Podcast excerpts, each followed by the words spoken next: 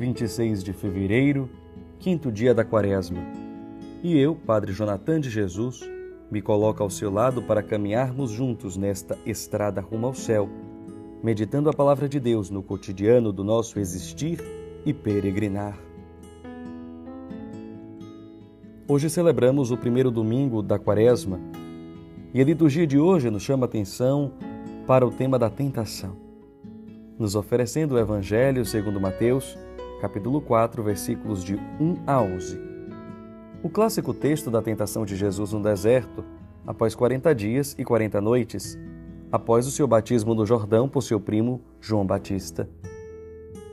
Jesus se recolhe para compreender a missão fica a sós, diante da presença do Pai. Restringe-se ao silêncio para uma só voz ouvir.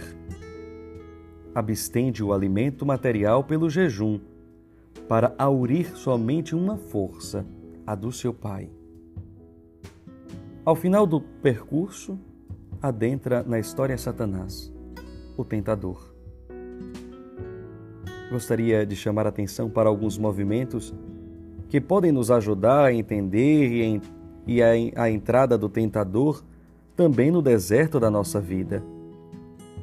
Veja, após todos esses dias, o evangelista enfatiza: Jesus estava faminto. Obviamente, Jesus experimenta a vulnerabilidade da nossa humanidade, assumiu toda a nossa condição humana, menos o pecado, nos diz Paulo. Desta forma, seu corpo estava enfraquecido, carecia do alimento físico. Podemos até dizer, se fez solidário com o faminto, sabe o que é a fome e por isso sempre se compadeceu da situação dos famintos. Aqui podemos ver a fragilidade da nossa humanidade, que precisa zelar também pela corporeidade, pela mentalidade, pois aqui também aparece o tema da saúde mental que interessante perceber que o tentador não chega na hora da força, mas se aproveita da fraqueza, da debilidade. Vejamos como é covarde, ou melhor, covarde e astuto ao mesmo tempo. Precisamos cuidar da saúde do corpo e da mente, pois no momento da dor, da doença, do cansaço, vemos que somos presas fáceis, como nos alertou Pedro em sua primeira carta ele está como um leão a rugir, procurando a quem devorar. E conclui o apóstolo com um conselho: resisti-lhe firmes na fé.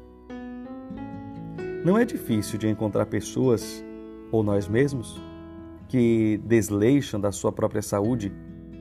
E, quando aparece alguma doença, reclama com Deus, tentando-o, desconfiando dele e fugindo de sua própria realidade. Ou quando nós fazemos escolhas más e quando estamos atolados em determinadas situações questionamos: Deus não está comigo, Deus me abandonou. E até chega a blasfêmia. A atitude de Jesus perante a tentação é outra: resistência na fé. Pois não cair em tentação envolve também uma decisão do coração.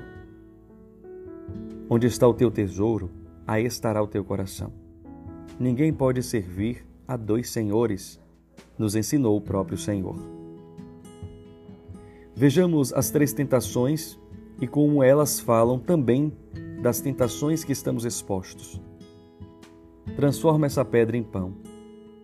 A escravidão do ter, ou melhor, a obsessão de atribuir simplesmente a satisfação, a felicidade pelas coisas materiais. Vivemos nesta sociedade capitalista que cria em nós necessidades superficiais e artificiais e tenta tantas vezes atribuir a nossa felicidade ao ter isso ou a ter aquilo.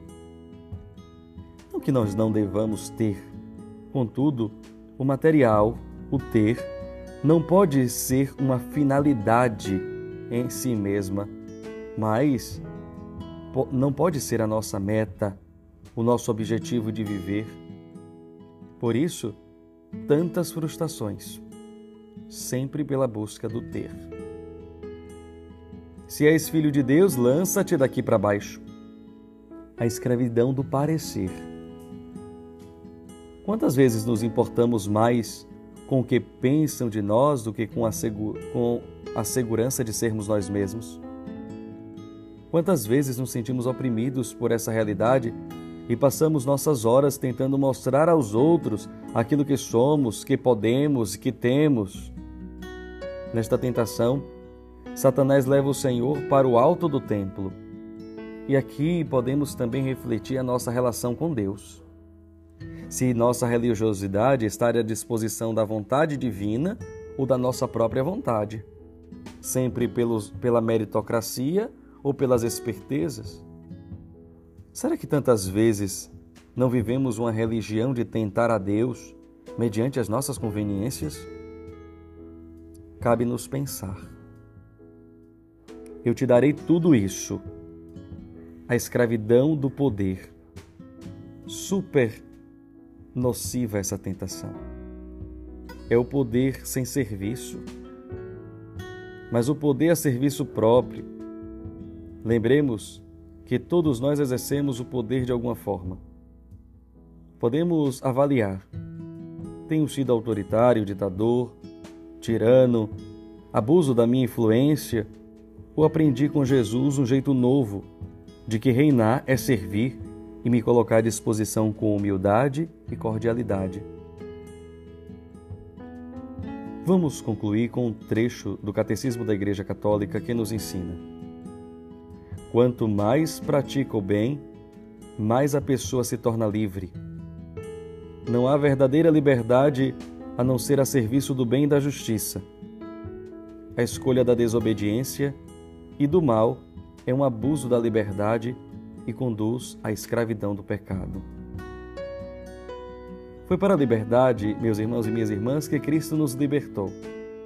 Alegre-se com a vitória de Cristo mediante a tentação, pois nos ensinou o caminho para vencê-la, a obediência e a fidelidade filial ao Eterno Pai. Vamos concluir este momento rezando a oração do Senhor. Pai nosso, que estais nos céus, santificado seja o vosso nome. Venha a nós o vosso reino. Seja feita a vossa vontade, assim na terra como no céu. O pão nosso de cada dia nos dai hoje. Perdoai-nos as nossas ofensas, assim como nós perdoamos a quem nos tem ofendido. E não nos deixeis cair em tentação, mas livrai-nos do mal.